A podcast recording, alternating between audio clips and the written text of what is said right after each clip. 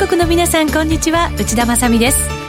この時間はきらめきの発想投資戦略ラジオをお送りしてまいります。それでは早速今日のゲストにご登場いただきましょう。大和証券投資戦略部チーフクオンツアナリストでいらっしゃいます吉野孝明さんです。よろしくお願いいたします。よろしくお願いします。はい。吉野さん大和証券のチーフクオンツアナリスト。はいラジオ日経では初めての登場でいらっしゃいますよね。そうですね。やっぱりこのクオンツっていうと何かよくわからないイメージになっちゃうんですけど実は比較的こう簡単なんですね、まあ、実は数字が裏付けにあるということはあるんですけれども、ええ、まあ、そこら辺、まあ、皆さんはその我々が出した数字を使ってそれでまあ相場を見たりとか、うん、まあ、してもらえればいいので、はい、まあ、意外とあの簡単だということを分かってもらうとありがたいと思いますね今日は。私たちのためにいろんな数字を分析して算出してくださっている方とそうですね。そういうふうに、ね、考えてもらっていいと思います。なんか14年連続アナリストナンバーワン評価と。そうですね。まああの16だったんですけどね。すいませんいやいやとんでもないです。いやでもそれだけやっぱり長く評価され続けるまたそういうふうな実績を出し続けるってすごい大変なことだと思うんですけどそうですかね、まあ、ただその やっぱりあの投資家の方にやっぱりニーズがどこにあるかとか、はい、やっぱり今どういう数字を求めてるかとかそこをこう常にこう考えながら仕事してきたのが良かったんじゃないかと思うんですけどね、うん、相場って生き物のようじゃないですか、はい、本当にその日その日その時間その分また全然違うっていうようなイメージもありますがそれをあこう息遣いみたいなものも感じながら分析をされたりとかそういうことになっていくわけなんですね。そうですね、はい、今日はそのコツみたいなものをいろいろ教えていただければと思います、はい、どうぞよろしくお願いいたしますえー、さて、ここでパンローリングからのお知らせです。番組でもおなじみの坂本さん、そして遠蔵さんの株のデイトレスイングトレードの通信スクール、新規募集が始まっています。早期割引は5月末までとなっていますので、お早めに番組ホームページからご確認ください。この番組は投資専門出版社として投資戦略フェアを主催するパンローリングの提供でお送りします。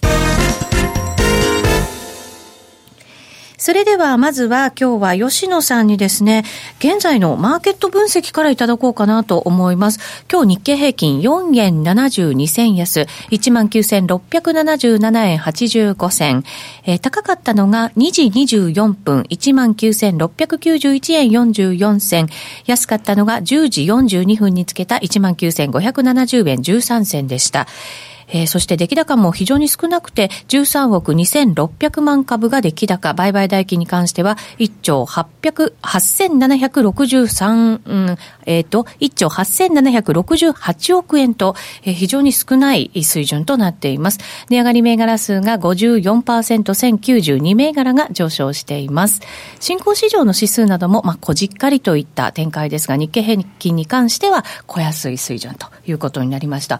どのようにこのあたりの相場ご覧になってますか、やはりあの、今週末にですね、アメリカで重要な指標がこう控えてますよね。はい、あの、FOMC がありますから、F FMC ではなくて、あの、雇用統計がありますから、はい、まあそこをやっぱりどうしても見極めたいというのが一番大きかったというところだと思いますね。はい、あとは、あの、昨日、あのニューヨークが休場だったっていうのもありますから、はい、まあそういった意味でちょっと様子見っていうところだと思うんですよね。確かにあの、うん、今って外部要因で動かされることの方が多いですからやっぱり海外市場が休みだと私たちなかなか動きづらいってところはありますよね。そうですね。やっぱりこの為替がどう動くかっていうところでやっぱり株価の動きが、まあ、ある程度、まあ、為替と株価が非常に連動して、まあ、これはあの統計的に相関係数って使いますけども、はい、相関係数が非常に高いというところになってますんで、やはりあの為替の動きが非常に注目されるというところですね。そう、ね、まあそうなるとどうしてもあの雇用統計を見極めたいということになると思いますね、はい、このところ、どうなんでしょう、また後ほどその経済指標の見方なんかも教えていただこうかなと思うんですが、雇用統計に関するこう興味みたいなものって、投資家の皆さん、以前よりはちょっと低くなってきてるかなっていう感じもしなくはないんですが。そうですね。まあ確かにあの、雇用統計の数字は、まあ、どうしてもそのずっとこのところアメリカの雇用統計の数字がいい数字が続いてきてますんで、はい、まあ、そういった意味であの短期的な動きというよりは長期的にまあ雇用統計がどうなっていくかっていうところでその FOMC でのその利上げの判断ってつながると思いますんで、はい、で、まあ、どうしてもその雇用がいい割にはあのアメリカの自動車の売り上げが意外と伸びてないとかっていう話もあって、まあ、その一方でこう住宅はいいとかですね結構その業種とか業界がすごくこういろいろなんていうんですか二極化しているような状況になってますから。ちょっとまだら模様な感じになってきましたか？そうですね。なのであのちょっと雇用統計の数字だけっていうわけでアメリカのその金利がですねなかなか難しいっていうのがその FOMC のやっぱりその見方としてただそのとはいうもののですねやっぱりそのこれどうしてもその雇用があまりにも良すぎるとインフレになってくるっていうのもありますし、はい、で今ちょっと景気がすごくいいんですけれどもあいいっていうかまあちょっとまだらなんですけど、まあ、比較的堅調だっていう中でも、まあ、やっぱりその金利をある程度高くまで持っていかないと、まあ、本当にこの景気が悪くなった時にあの金融政策というのがなかなか難しくなってしまうっていうのもありますんで、うん、下げたい時に下げられなくなってしまうということですね。そうですね。まあ、そこら辺も考えて見ていく必要があると思いますね。うん、アメリカの株も非常にでも強いですよね。そうですね。あのまあ、ちょっと今、政治的なリスクとかもあるわけなんですけれども、基本、その実態な経経済がやっぱり非常に強いというところが評価されてるわけですから、はい、まあ、企業業績がですね堅調だっていうのが非常に大きいわけですから、まあ、それがまあ一番大きな要因ですよね。うそうですね、いつかなんかそのサイクルがどこかで止まるんじゃないかって思われながら、そのままなんかこう、数年いい感じのところがこう続いてきている。まあでも、この先、どんなふうにご覧になりますか？そうですね。あの、今のそのアメリカの金利が、まあ、上がっていくっていうと、大体あの、過去調べると、やっぱりアメリカのこの利上げスタートから、大体1年以内には、こう、株価は、あの、下落するっていう、はい、まあそういったものがあって、まあ半年から1年ぐらいで下落してたんですけど、はい、やはり今回はあの、利上げのペースが非常に遅いというだけではなくて、やはり金利水準がまあ、非常に低いわけですよね。アメリカの金利、なかなか上がりませんね。そうですね。あのまあ、大体過去を見るとこう5%とか6%ぐらいからこう金利が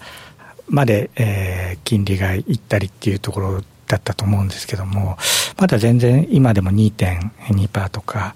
まあ、そういった水準にありますんで、まあ、利上げのトレンドに入ったといってもですね、水準自体が低いということが、まあ、確かにアメリカのその潜在成長率が下がったっていう見方もありますけど、やはりその金利が低いっていうことはそれだけあのバリエーション企業の PR も高く評価できるというところにつながりますから、はい、まあ、それがあの株高を支えていくという要因だと思いますよね。さらにじゃあここから FRB がどう動いていくのかというところにね注目が集まってくると思うんですが、うん、そんな見方も含めてですね、えー、吉野さんのいつもの分析方法ですね少しずつ私たちにコツを教えていただきたいなと思うんですが、はい。はい、今日は資料もご用意くださいました、はい、番組ラジオ放送と同時にですね、えー、ユーストリームの同時配信も行っております。そちらでは資料もご覧いただくことができますのでぜひ番組ホームページからご覧いただきたいと思います。それではよろしくお願いいたします、します。ますはい。資料ご用意いただいたんですが、はい、一番最初が株価の理論公式。はい。ちょっと難しそうな、はい。そうですね。名前はちょっと難しいんですけど、はい、あの、まあ、株価というのは EPS×PR と。いう式をまずこれはもう絶対的な式だというふうに覚えてもらいたいんですね。はい、であの今ちょっとあの相場が今後どうなるかとかまあ、そういう話も少ししましたけれどもやはり今ちょっと2万円を割よりなかなかこう上回ってこない中でもやっぱりその今お話今お話したようなこう政治リスクやあの地政学リスクが高くてもこう2万円をかなりこう株価逆に下げてこないと。そね。底堅いというところを評価していて。一旦下げましたけど、戻してきましたよね、ねこの水準まで。で、やっぱりそういう意味では、その足元の、あの、業績、企業業績が好調だというところがまず一つ背後にあると。はい、であの今のその株価の理論公式でちょっと考えると足元の業績が好調というのはこの EPS っていうことに反映されるわけですね、業績がいいから EPS が高いとい。うことになるわけですね、はい、これがどのくらいになるかということが一つポイントなんですけど、ね、今のなんか予想で見ると1300円を超えてきたみたいなところもね、なんかよく報じられますよね。そうですね。はい、あの、これは実績の EPS と予想の EPS っていうのを、あの、日経平均の PR、これはあの、日経新聞であの普通にみんな取れる PR の水準からと株価を掛け合わせればあのあ株価を PR で割ればですね、はい、あの EPS って単純に出ますんでで予想 EPS 予想 PR とあ株価を予想 PR で割った EPS と。で株価を実績 PR で割った実績 EPS というこの比較を見ると大体あの今8%増益というふうなのが日経平均ベースでの予想になってるわけですね。8%ですね。予想伸び率。はい。で、これはまあ足元の伸び率。はい。で、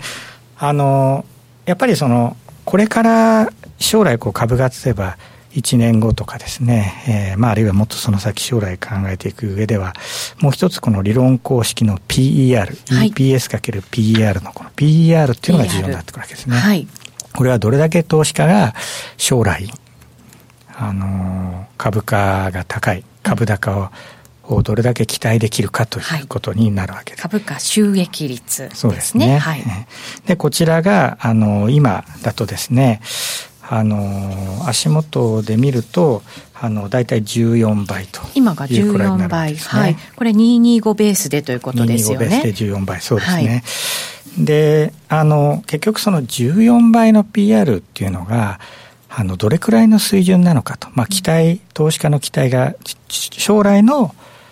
あの、まあ、株価、将来の景気や業績に対しての期待っていうのはどのくらいあるかっていうのは、この14倍に現れてるんですけど、じゃあ14の数字が一体何かっていうところになるんですけど、はい、まあ実はこれかかなりですね、低い水準なんですね。ああんまり評価されてない、期待されてない。そうなんですね。はい、あの、過去の平均、えー、これがですね、あの、アベノミクス相場以降ってちょっと計算すると、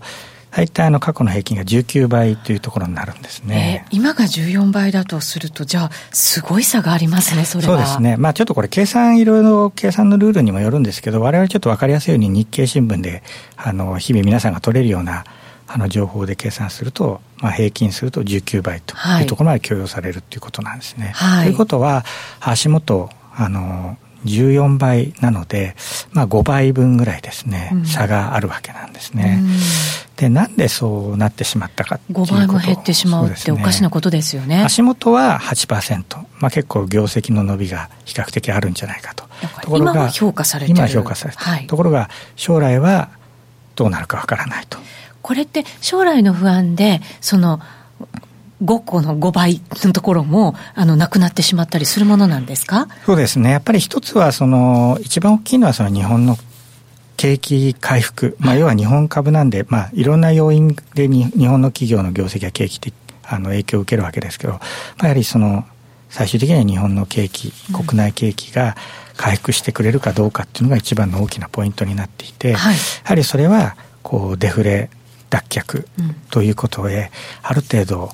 目処がついてくるというのがあの一番この PR が上がってくれるというポイントになってくるわけなんですよね。なるほど経済的にもすごくこういい状態になってこないとなかなか19倍って数字は出てこないっていうのかもしれませんねそうなると。そうですね、えー、だからそのやっぱり一つはあの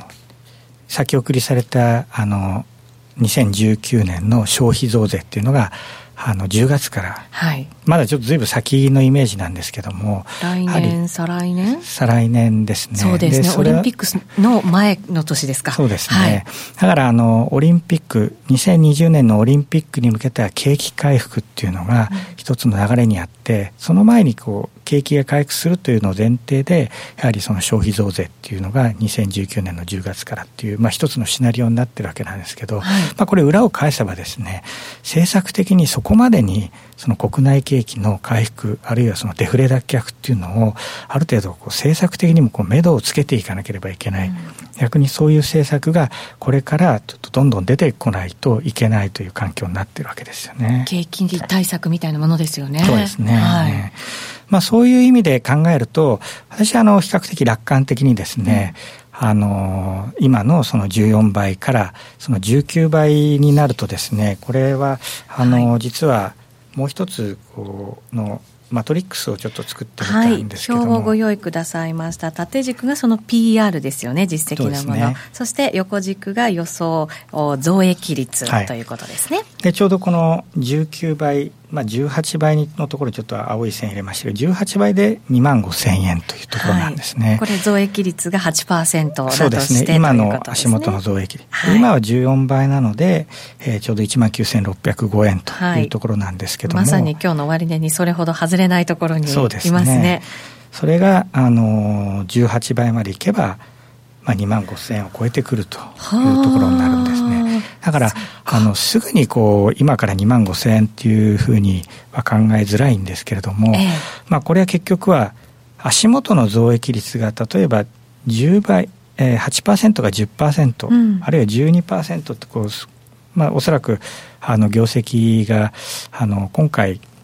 あの、会社側の本決算発表がですね、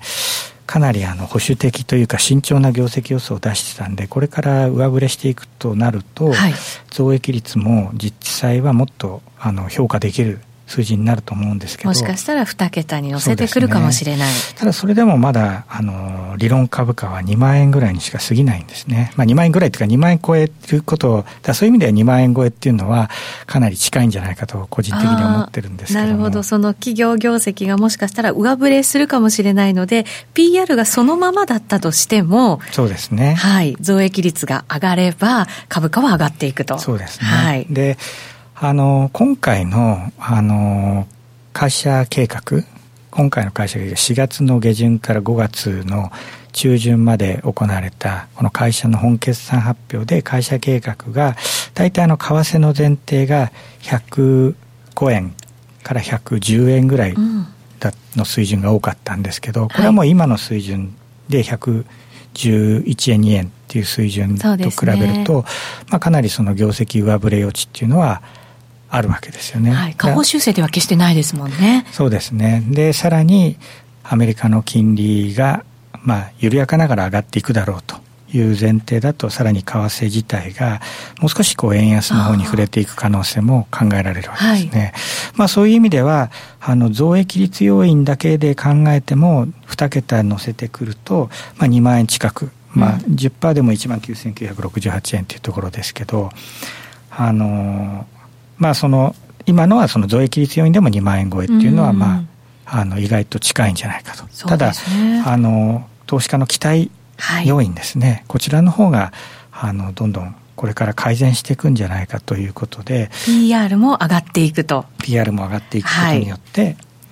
あの株価はあのもっと年末2万3000円とかですね。そのくらいまであの一つ視野に入れてこちらでは見ているという感じですね。日本の景気もじゃあ良くなっていくというふうに吉野さんお考えなんですね。そうですね。やっぱりあのバブル崩壊1989年のバブル崩壊以降やはり見ると日本の景気の回復って基本外需からしか回復しないんですね、はい、内需から回復っていうのは非常に厳しいんですよね厳しいっていうかなかったんですね経験がでそういう意味で外需からの回復っていうのはこの為替が円安がある程度続いてくれるということが一つ前提になるんですけども、はい、まあ、今の環境だと、まあ、緩やかでもずっと円安のトレンドが、まあ、持続してきたという中ですから、うん、まあ、そこで外需企業が良くなってくると。でやはり内需はやはりそのずっとこの回復ができなかったというのが今まであるんですけどもデフレがやっぱり重しになってましたよね。そうですね。ただあのやはり今まで悪かった分のリバウンドに加えて政策面で、やはりあの来、えー、2019年の消費増税っていうのもありますしまあ、そこの先のオリンピックっていうのもありますからこれからはその内需回復っていうところがポイントになってくるんじゃないかというふうには考えています、ね、外需が伸びていって内需もこれから回復に向かってくるとなると PR はさらに上がっていく可能性が出てきますね。そう、ね、いう感じだと思いますね。うん、まあ、少なくとも過去の平均が19倍なので、はい、まあ、今割安すぎるということが前提ですから、はい、まあものすごくそのポジティブな期待というのがなくてもですね、まあ、PR の修正っていうのはあのまあ至極まあ普通に考えられる話だと思うんですね。うん、なるほど。2万円は日経平均あって当然だということに結局なってくるわけですよね。まあ、なってきますね。えー、さてその日経平均の PR 平均が19倍ということをですねグラフにもしてくださいましたのでこれで結構一目瞭然なのかもしれませんね。そうですね、はい、あの2012年の11月のアベノミクススタート以降ですね、はい、やはりアベノミクス期待で20倍大きく超えてきた時期もありましたけども。27倍までも超えてた時期があるんですね。そうですね。まあその後はあのバーナンキショックがあの2013年の5月に起こって、はい、あとはまあそれをそんなに高くはこう PR が伸びなかったっていうのはあるんですけど緩やかな右肩下がりみたいな感じですか？そうですね。だからその国内景気自体がまだ実はアベノミクスの後ですね一旦こうマインドは盛り上がったんですけどもまあ、デフレ脱却への流れっていうのがですねそのここにも挙げたように2013年の初めあたり、まあ、ここはあの2013年の確か4月にですねリアあのあの黒田さんが黒田総裁があの金融緩和したあたりがですねあの一番そのデフレ脱却がこう期待された時期ってあったんですけども、はい、まあ、そこでこう PR が上がったっていうのがあるんで、またその PR の上がる要因っていうのはこのやっぱりデフレ脱却期待っていうのが一番大きいのかなというふうには考えてますね。そうですね。外需だけじゃなくて、やっぱり内需の成長とか回復もここには伴わないと、やっぱりなかなか上には行きづらいということがわかるわけですね。すねねはい。さあ、資料をめくっていただくと、えー、次に出ているのが、これは一体どんな内容なんでしょうか？えっとですね、はい、実はあのこちらであの保守的企業というか慎重企業を探るという、はい、まあ、ちょっと個別銘柄の選別というかピックアップのアプローチをちょっとしたんですね。はい、あの今の今ちょっとお話の中であの今の話の中で為替がですねあの会社計画が保守的だったと、うん、まあ今110円をこう上回って為替が来てますけども105円から110円というところで、まあ、会社計画が出出てたってことは、まあ、これからですね実際にこの今年度2018年3月の決算に向けてですね、まあ、次第にその為替の円安部分の業績の上振れっていうのがこう期待されるというわけですね。はい、だからあの会社計画がこう保守的に慎重にこう最小気象で予想しておいてそれであの期末にかけて会社系会社側の業績がこう上振れするというのが、うん、あの一つ期待される。これはあのマーケット全体の話なんですけども個別企業でですね、じゃあ実際にどういう企業がこういう上振れ期待できるかとい。うところで、ちょっとこれ見たものなんですね。ええ、で、あの、実はですね、会社側の業績予想が慎重な姿勢を出す企業、あるいはすごく強気な予想を出す企業って、まあ、いろいろこう会社の特色があってですね、まあ、努力目標で、まあ、会社計画非常に強気を出してしまうとか、はい、ありますねそうですね。で実はあのその期が経ったら実はそれは未達だったと。いう企業、あるいはあの会社がですね最初に計画するときにはものすごく保守的というか慎重に出してで徐々に業績の予想を上げていく、はい、第1クォーターの決算発表。これが6月の終わりぐらいあ6月の下旬からスタートするんですけどもあるいは上期決算発表ですね。これにかけて、えー、情報に上振れしていく企業と2つあるわけですね。はい、であのやはりどっちの企業をあのがいいかっていう話ってなかなか難しいんですけど会社側のスタンスから見るとやはりこう最初にこう大風呂敷してですね 努力目標を上げて、はい、やはりその未達っていうとやっぱりそういう企業に対してのこう信頼感って投資家もなかなか難しかったりもしますよね。裏切られた感もね、出てしまいますよね。ね。やっぱり特に株価に対しての影響なんか考えると、やはり最初に慎重な予想をしといて、はい、徐々に業績を上に上げていく企業の方が、やはりマーケットでも評価される感じになるわけですね。はい、でそういう企業というのは実はまあ癖があってですね、はい、でこうあの見てもらうと過去3年間慎重な予想を出して業績が上振れした企業、はい、まあ、気象予想ですね。年度の初めの予想が慎重で実際その業績年度が終わったら着地が高かった企業っていうのをあの過去3年間これ順位っていうのはあのトピックス500って東証一部で時価総額がおおむね大きい500社の中で順位を作ってですね、はい、その順位を並べたものなんですね、はい、平均順位っていうのをまず上げてみるでこれがあの上位100位に500社中上位100位に入ってる銘柄っていうのをまず最初ピックアップしたんですね。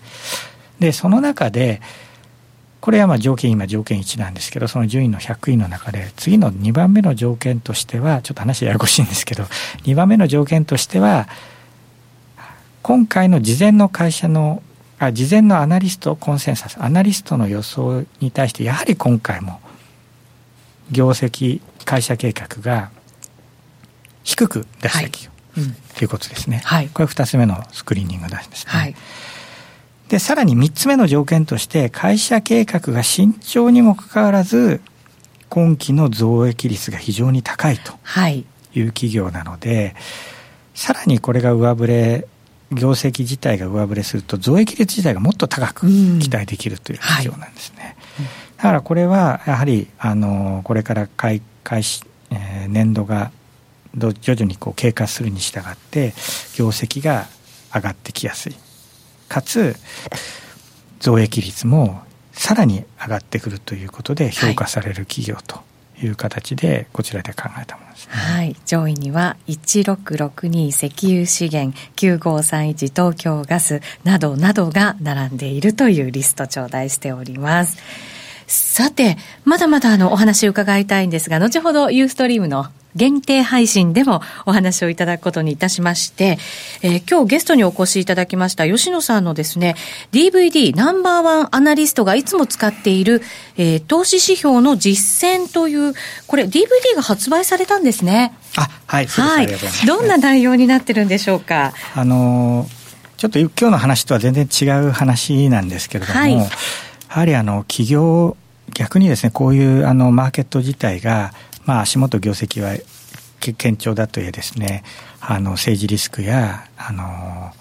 あるいはその地政学リスクなんかある時こそむしろ慎重に銘柄選ぶというところがあっ